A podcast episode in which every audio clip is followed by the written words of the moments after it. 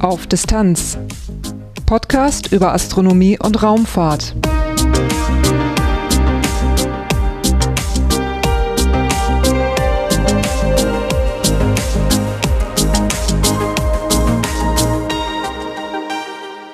Hallo und willkommen bei Auf Distanz. Diese Folge erscheint am 24. Dezember.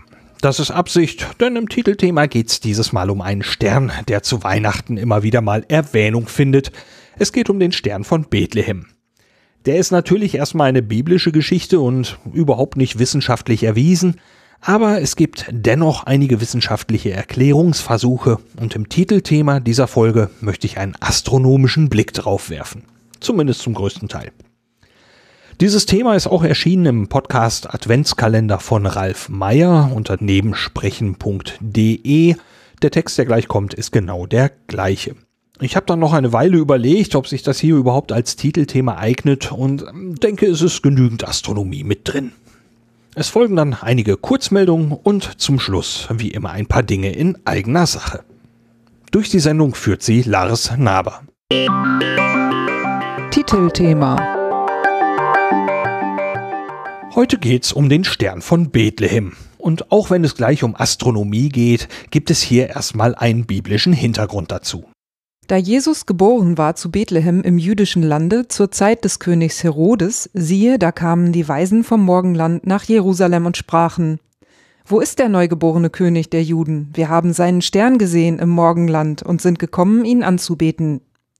Da das der König Herodes hörte, erschrak er und mit ihm das ganze Jerusalem und ließ versammeln alle hohen Priester und Schriftgelehrten unter dem Volk und erforschte von ihnen, wo Christus sollte geboren werden.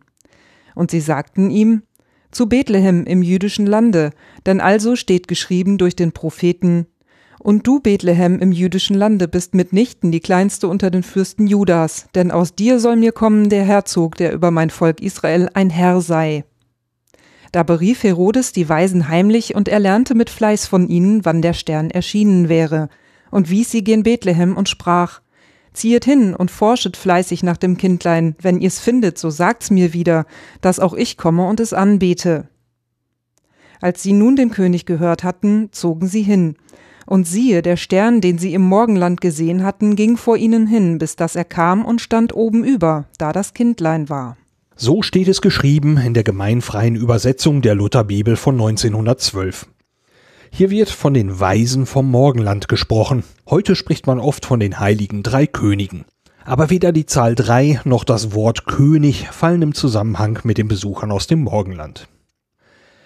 Mit dieser Geschichte hat die Zeit wohl stille Post gespielt. Dinge wurden ausgeschmückt, hinzugefügt oder auch verfälscht. Und dann kann es auch genauso gut sein, dass es den Stern von Bethlehem niemals gab und diese ganze Geschichte eine Erfindung ist. Aber wir Menschen, wir sind neugierig und suchen gerne nach Erklärungen. Und so gibt's auch Erklärungsversuche für den Stern von Bethlehem, von denen einige auch wissenschaftliche Ansätze haben. In einigen anderen Bibelübersetzungen wird statt von den Weisen vom Morgenland auch von den Sterndeutern gesprochen. Schauen wir uns also den Stern von Bethlehem aus astronomischer Sicht einmal an. Und siehe, der Stern, den sie im Morgenland gesehen hatten, ging vor ihnen hin, bis dass er kam und stand oben über, da das Kindlein war. So etwas in der Art kann man wirklich machen. Dieses ist zwar ausdrücklich keine Erklärung für den Stern von Bethlehem, aber erwähnen möchte ich das trotzdem zumindest. Die Erde dreht sich um ihre Achse sozusagen unter den Sternen weg. Verlängern wir diese Achse von der Nordhalbkugel ganz weit ins All hinaus, sehen wir dort einen Stern. Dieses ist der Polarstern. Er ist fast genau in nördliche Richtung zu sehen. Für das bloße Auge scheint er sich nie zu bewegen. Wenn wir von unseren Breiten aus nach Norden schauen, dann sehen wir Sternbilder, die für uns nie untergehen. Da sind zum Beispiel der große Bär oder auch das Himmelsweh, die Cassiopeia. Ihr scheinbarer Abstand vom Polarstern, der da oben angeheftet zu sein scheint, der ist so klein, dass sie selbst in der niedrigsten Position nicht unter dem Horizont verschwinden. Ist der Abstand eines Sterns dafür groß genug, dann geht er auf und unter. Das heißt, die allermeisten Sterne sind keine gute Referenz, um ihn hinterherzureisen. Da ist von der Erde aus betrachtet einfach viel zu viel Bewegung drin. Beim Polarstern liegt das alles ein bisschen anders. Folgt man diesem Stern immer weiter, bewegt man sich tatsächlich in eine ziemlich klare Richtung, nämlich ziemlich genau nach Norden. Während man sich dabei Richtung Erdachse über den Globus bewegt, wandert der Polarstern scheinbar immer weiter nach oben. Haben wir den Nordpol erreicht, genau gesagt den geografischen Nordpol, dann steht der Polarstern fast genau über uns. Bewegen wir uns wieder nach Süden, scheint der Polarstern wieder zu sinken. Diese Erklärung ist für den Stern von Bethlehem nicht perfekt, aber genauer kann man sich von einem einzelnen Stern kaum führen lassen. Und immerhin passt das auch zum Text. Der Stern, den sie im Morgenland gesehen hatten, ging vor ihnen hin, bis dass er kam und stand oben über. Klar, dieses Szenario ist schon ziemlich konstruiert. Faktisch stimmt das wohl, aber zum Stern von Bethlehem passt das nicht. Am Nordpol liegt Bethlehem nicht und ein Kindlein würden wir vermutlich dort auch nicht finden. Und warum sollten sich Menschen plötzlich auf den Weg machen und sich von einem Stern leiten lassen, an dem sich die ganze Zeit nichts verändert? Das klingt nicht plausibel. Und dass ein Stern nur eine Richtung vorgibt, reicht vielleicht auch nicht. Laufe ich von Nordwestdeutschland aus nach Norden, nehme ich einen anderen Weg als jemand, der sich von Berlin aus aufmacht. Wenn man also davon ausgeht, dass der Stern von Bethlehem nicht nur ein Privatstern für die Weisen aus dem Morgenland war, dann wäre dieses schon ein ziemlich schlechter Erklärungsversuch. Und ganz klar gesagt, der Polarstern wird auch nicht als Erklärung herangezogen. Aber es gibt noch andere Ansätze. Dazu braucht es aber vorab noch einen kleinen Hinweis. Unsere Zeitrechnung basiert zwar auf dem Geburtsjahr von Jesus Christus, allerdings liegt das vermutlich etwas daneben. So seltsam das klingt, man geht davon aus, dass Jesus irgendwo zwischen sieben und vier vor Christus geboren ist. Diese Angabe wird gleich noch gebraucht. Nehmen wir die Sache erstmal weiter wörtlich und gehen weiterhin von einem Stern aus. Jetzt sehen wir Menschen in klaren Nächten immer wieder Sterne und die allermeisten Menschen werden sich deswegen nicht berufen fühlen, eine Reise anzutreten. Also braucht es schon irgendein besonderes Ereignis, damit sich jemand aufmacht. Was könnte also unsere Sterndeuter, unsere Weisen aus dem Morgenland animiert haben? Einige Theorien gehen von Supernovae aus. Supernovae sind Sterne, die ihr Lebensende erreichen und unter bestimmten Bedingungen sorgen dann die Vorgänge im Innern des Sterns für eine extrem heftige Explosion. Die kann so heftig sein, dass der Stern für kurze Zeit die Leuchtkraft einer ganzen Galaxie erreicht. Zwei Theorien für Supernovae als Stern von Bethlehem habe ich mal herausgesucht. Die ältere Theorie ist von 1999 und wurde von Dr. Werner Paap formuliert, einem Naturwissenschaftshistoriker und Religionswissenschaftler. Papke argumentiert, dass es im dritten Jahrtausend vor Christus ein Sternbild einer Jungfrau gab, das den Namen Erua trug. Dieses Sternbild darf man aber nicht mit dem heutigen Sternbild Jungfrau verwechseln. Ich möchte hier nicht zu tief auf die Abhandlung von Dr. Papke eingehen, aber ganz kurz zusammengefasst soll Erua das Sternbild einer Jungfrau sein, die, Zitat, einen Samen von Eden gebären soll, der männlich sein soll. Die Begründung wird dann fortgesetzt über die Ägypter bis zu den Persern, und Perser könnten dann auch die Weisen aus dem Morgenland gewesen sein, die also dann eben dieses Jungfrau-Sternbild kannten. Papke zufolge kannten die dann auch den Text von Jesaja, den man heute im Alten Testament wiederfindet, die Weissagung über den Immanuel. Darin werden Juda und das Haus David erwähnt, auch gibt es die folgende Textstelle. Darum wird euch der Herr von sich aus ein Zeichen geben. Seht, die Jungfrau wird ein Kind empfangen, sie wird einen Sohn gebären und sie wird ihm den Namen Immanuel, Gott mit uns, geben. Jetzt haben wir grob alles beisammen. Ein bedeutungsschwangeres Sternbild, eine Prophezeiung und Personen, die diese Sache zusammensetzen können, nämlich eben unsere Sterndeuter. Die machen sich dann auch prompt auf dem Weg, als im Sternbild Erua eine Supernova aufleuchtet. Sie kommen dann nach Jerusalem und werden im Neuen Testament beschrieben. Da berief Herodes die Weisen heimlich und er lernte mit Fleiß von ihnen, wann der Stern erschienen wäre, und wies sie gen Bethlehem und sprach, Ziehet hin und forschet fleißig nach dem Kindlein, wenn ihr's findet, so sagt's mir wieder, dass auch ich komme und es anbete. Und so führte der Stern sie über einen Umweg nach Bethlehem und die erste der Supernova-Theorien ist komplett. In historischen Aufzeichnungen ist allerdings keine Supernova für diesen Zeitpunkt verzeichnet. Das muss aber auch nicht unbedingt heißen, dass es keine gab. So bleibt das offen. 2005 erschien noch eine weitere Supernova-Theorie. Geschrieben hat sie F.J. Tippler vom Department of Mathematics and Department of Physics an der privaten Tulane University in New Orleans. Der Stern, den sie im Morgenland gesehen hatten, ging vor ihnen hin, bis dass er kam und stand oben über. Tippler nimmt die Sache wörtlich und geht davon aus, dass der Stern bei der Ankunft am Ziel im Zenit stand, also genau über den Betrachtern. Dazu kommt dann eine etwas andere Übersetzung der Bibelstelle, die bringt dann eine zeitliche Komponente mit und geografische Koordinaten. Das wird kräftig durchgerührt, mit einem Schuss Mythologie, einigen Bibelzitaten und Interpretationen garniert und ergibt dann das Ergebnis, der Stern von Bethlehem könnte eine Hypernova in der Andromeda-Galaxie gewesen sein. Da das der König Herodes hörte, erschrak er und mit ihm das ganze Jerusalem. So eine Hypernova ist ein spektakuläres Ereignis, so etwas wie eine Super-Supernova. Warum waren also alle überrascht und so erschreckt? Das könnte an der Entfernung gelegen haben. Die Andromeda-Galaxie ist über zwei Millionen Lichtjahre weit weg. Eine so weit entfernte Hypernova könnte man vielleicht mit dem bloßen Auge auf der Erde wahrnehmen, aber besonders auffällig wäre sie nicht. Herodes und das ganze Jerusalem waren eben keine Sterndeuter, da brauchte es schon die Weisen aus dem Morgenland. Der Theorie zufolge wussten die, dass da etwas Besonderes im Gange war und machten sich auf den Weg. Weiter möchte ich auf dieses Paper hier nicht eingehen, aber es ist schon ziemlich unterhaltsam zu lesen, wenn man gerade nichts anderes da hat. Verlassen wir die Supernovae. Auch nehmen wir das Wort Stern jetzt nicht mehr so wörtlich. Weiter geht's mit Kometen. Eine bekannte Darstellung des Sterns von Bethlehem stammt von Giotto di Bondone. 1302 malte der sein Fresko Anbetung der Könige. Darin sieht der Stern von Bethlehem schon ziemlich kometisch aus. Man geht davon aus, dass sich Giotto di Bondone vom Halleschen Kometen inspirieren ließ, der im Jahr zuvor, also 1301, gesehen werden konnte. Der Hallesche Komet war auch im Jahr 12 vor Christus zu sehen. Näher kommen wir zeitlich nicht an die Geburt Christi heran. Nach dem aktuellen Stand der Dinge kommt der Hallische Komet also nicht als Stern von Bethlehem in Frage. Aber trotzdem noch ein kleines Extra dazu. 1986 flog eine europäische Raumsonde zum Halleyschen Kometen. Sie trug den Namen Giotto, nach dem gerade genannten Maler Giotto di Bondone. Wenn jetzt der Halley'sche Komet nicht der Stern von Bethlehem war, dann vielleicht ein anderer Komet. Es gibt koreanische und chinesische Quellen, die von einer Himmelserscheinung in den Jahren 4 oder 5 vor Christus sprechen. Das könnte passen. Die Beschreibung lässt auch auf einen Kometen schließen.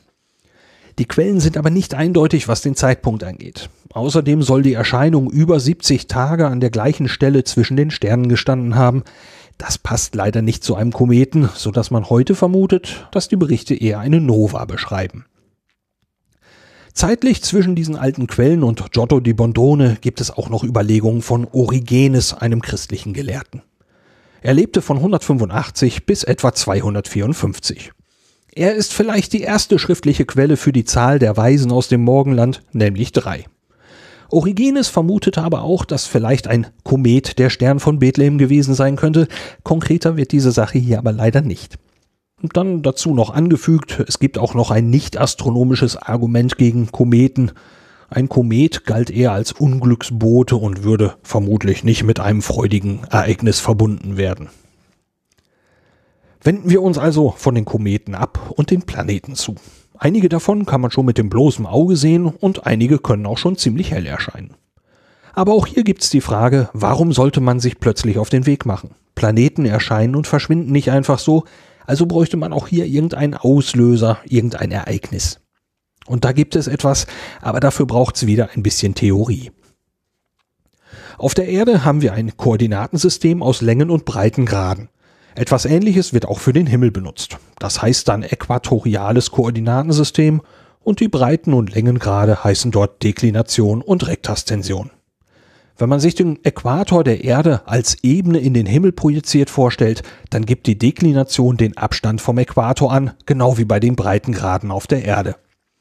Die Rektastension ist der geografischen Länge ähnlich, hat aber einen anderen Nullpunkt und wird gern im Zeitmaß, also in Stunden, Minuten und Sekunden angegeben. Dabei entspricht eine Stunde im Zeitmaß 15 Grad im Winkelmaß. Genau wie bei Längen- und Breitengraden auf der Erde kann man sich beim äquatorialen Koordinatensystem ein Koordinatengitter am Himmel vorstellen. Beim Globus laufen die Linien der Längengrade an Nord- und Südpol zusammen, beim äquatorialen Koordinatensystem in der Verlängerung der Erdachse, also am Himmelsnordpol und am Himmelssüdpol. Stellen wir uns nun direkte Linien vom Himmelsnordpol zum Himmelssüdpol vor, haben alle Objekte auf denselben Linien dieselbe Rektastension. Sorry, das war nun ziemlich trocken, aber diese Erklärung brauchen wir für den Begriff der Konjunktion. In der Astronomie bezeichnet eine Konjunktion eine Begegnung zweier Himmelskörper. Und eine Begegnung haben sie eben dann, wenn sie die gleiche Rektastension haben. Sie stehen dann zum Beispiel im Süden genau übereinander. Dabei können sie natürlich unterschiedlich hoch stehen, also unterschiedliche Deklinationen haben.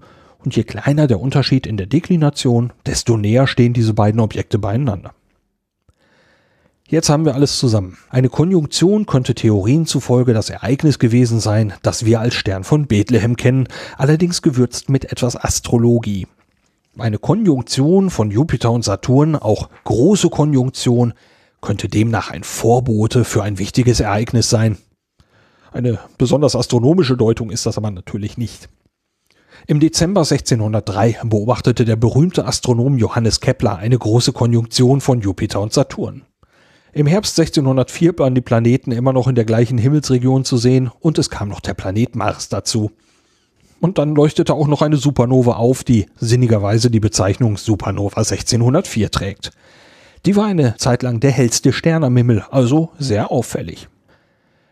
Für ein solches Ereignis hatte man damals noch keine Erklärung, also vermutete Kepler da einen Zusammenhang. Die Konjunktion der drei Planeten könnte doch dazu geführt haben, dass da ein neuer Stern auftaucht. Tatsächlich gab es im Jahr 7 vor Christus auch eine große Konjunktion zusammen mit dem Planeten Mars.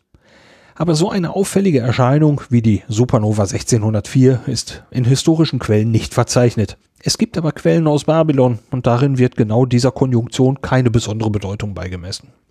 Von diesen geschichtlichen Dingen mal abgesehen kann diese Idee sowieso nicht stimmen. Die Bewegung unserer Planeten verursacht keine Supernovae. Diese Vorstellung wäre auch ziemlich gruselig. Bleiben wir aber noch bei der großen Konjunktion im Jahr 7 vor Christus. Die war nämlich nicht nur eine große Konjunktion, sondern eine größte Konjunktion. Die kommt nur dann vor, wenn es eine große Konjunktion gibt und das Ganze zeitlich mit Planetenschleifen zusammenfällt. Bei einer Planetenschleife scheint der beobachtete Planet über einen Zeitraum hinweg eine Schleife am Himmel zu ziehen. Von Planeten aus, die weiter innen im Sonnensystem liegen, sieht es zumindest so aus. Natürlich machen die Planeten aber nicht wirklich eine Schleife, sondern wir auf der Erde überholen die äußeren Planeten auf der Innenbahn und schauen nach außen.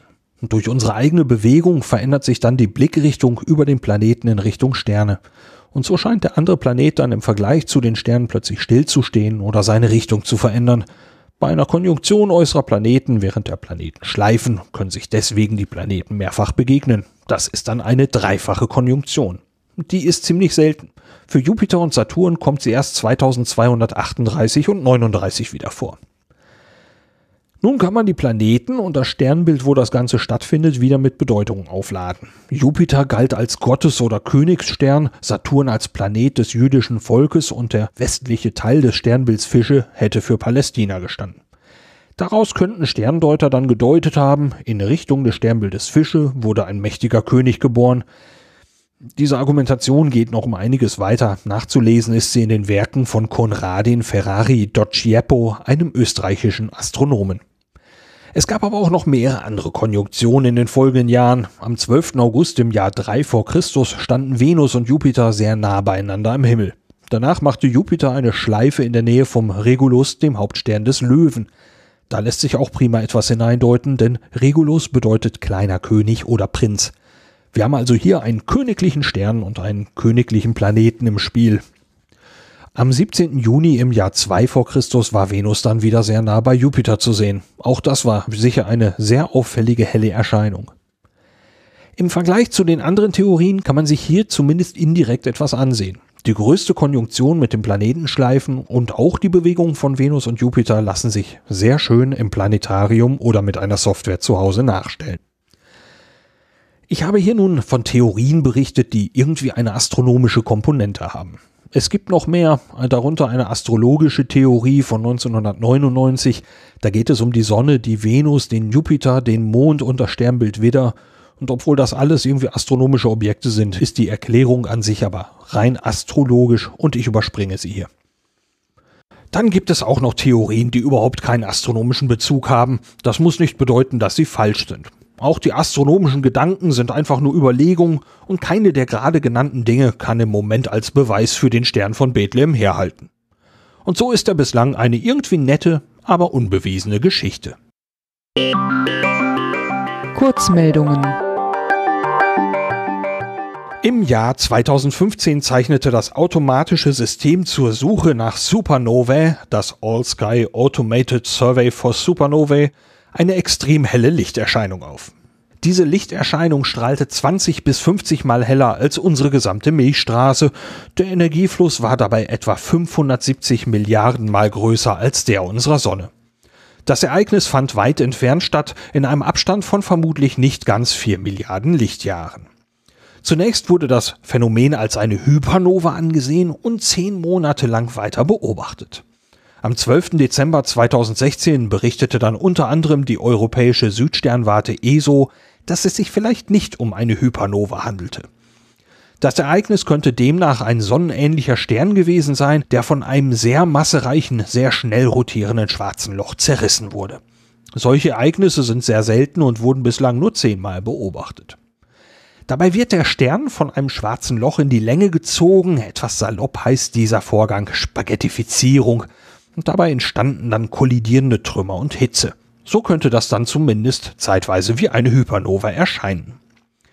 Während der zehnmonatigen Beobachtung bemerkte man aber ein Wiederaufleuchten im ultravioletten Licht und eine Temperaturerhöhung, und das passt irgendwie nicht zu einer Hypernova. Außerdem würde man eine Hypernova eher in einer blauen Zwerggalaxie mit Sternentstehung erwarten und nicht wie nun beobachtet in einer roten massereichen Galaxie. Jetzt kann man nicht sicher sagen, ob das wirklich ein Stern war, der von einem schnell rotierenden schwarzen Loch zerrissen wurde, aber trotzdem sehen die Forscher das doch als wahrscheinlichste Theorie an. Im Weltall hat man es mit kosmischer Strahlung zu tun. Das ist zwar keine Neuigkeit, aber trotzdem ein wichtiges Forschungsthema. Natürlich macht die Strahlung auch um die internationale Raumstation ISS keinen Bogen, da liegt es nahe, dort auch Messungen vorzunehmen. Eines der Experimente zur Messung heißt Dosis 3D. Es ist im Forschungslabor Columbus installiert. Dafür wurden an insgesamt elf verschiedenen Orten im Labor spezielle Päckchen angebracht und in jedem dieser Päckchen befinden sich jeweils hunderte von Detektoren, die für sechs Monate lang die kosmische Strahlung erfassen sollen.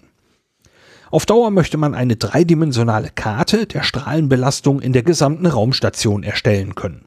Die Belastung an Bord der ISS kann sehr unterschiedlich sein, schon einzelne Ausrüstungsgegenstände können die Strahlung beeinflussen. Schon im Forschungslabor Columbus alleine kann die Strahlendosis um 50 Prozent variieren. Das Deutsche Zentrum für Luft- und Raumfahrt DLR veranstaltet einen Wettbewerb für Studierende aller Hochschulen in Deutschland. Der Wettbewerb heißt Überflieger. Bis zum 28. Februar 2017 können Studierende ihre Ideen für Experimente einreichen, die dann auf der internationalen Raumstation ISS eingesetzt werden sollen. Die drei besten Ideen sollen dann im Jahr 2018 zur ISS fliegen. Dort sollen sie dann vom ESA-Astronauten Alexander Gerst betreut werden. Die Experimente sollen von den Studierenden selbst entwickelt und gebaut werden. Dabei werden sie aber vom DLR, der Deutschen Physikalischen Gesellschaft DPG und dem US-amerikanischen Unternehmen DreamUp unterstützt. Alles, was eine große Raumfahrtmission ausmacht, sollen die Studierenden hier auch erfahren. Das wissenschaftliche Ziel wird ausgearbeitet und die Technik entwickelt und getestet. Und für die Technik gibt's nicht viel Platz. Pro Experiment steht ein spezieller Behälter zur Verfügung, der ist 10 mal 10 mal 15 Zentimeter groß. Am 30. September 2016 endete der operative Teil der Rosetta-Mission, als die Sonde auf den Kometen 67P Churyumov-Gerasimenko prallte. Aber bis zum Aufprall sammelte Rosetta noch fleißig wissenschaftliche Daten.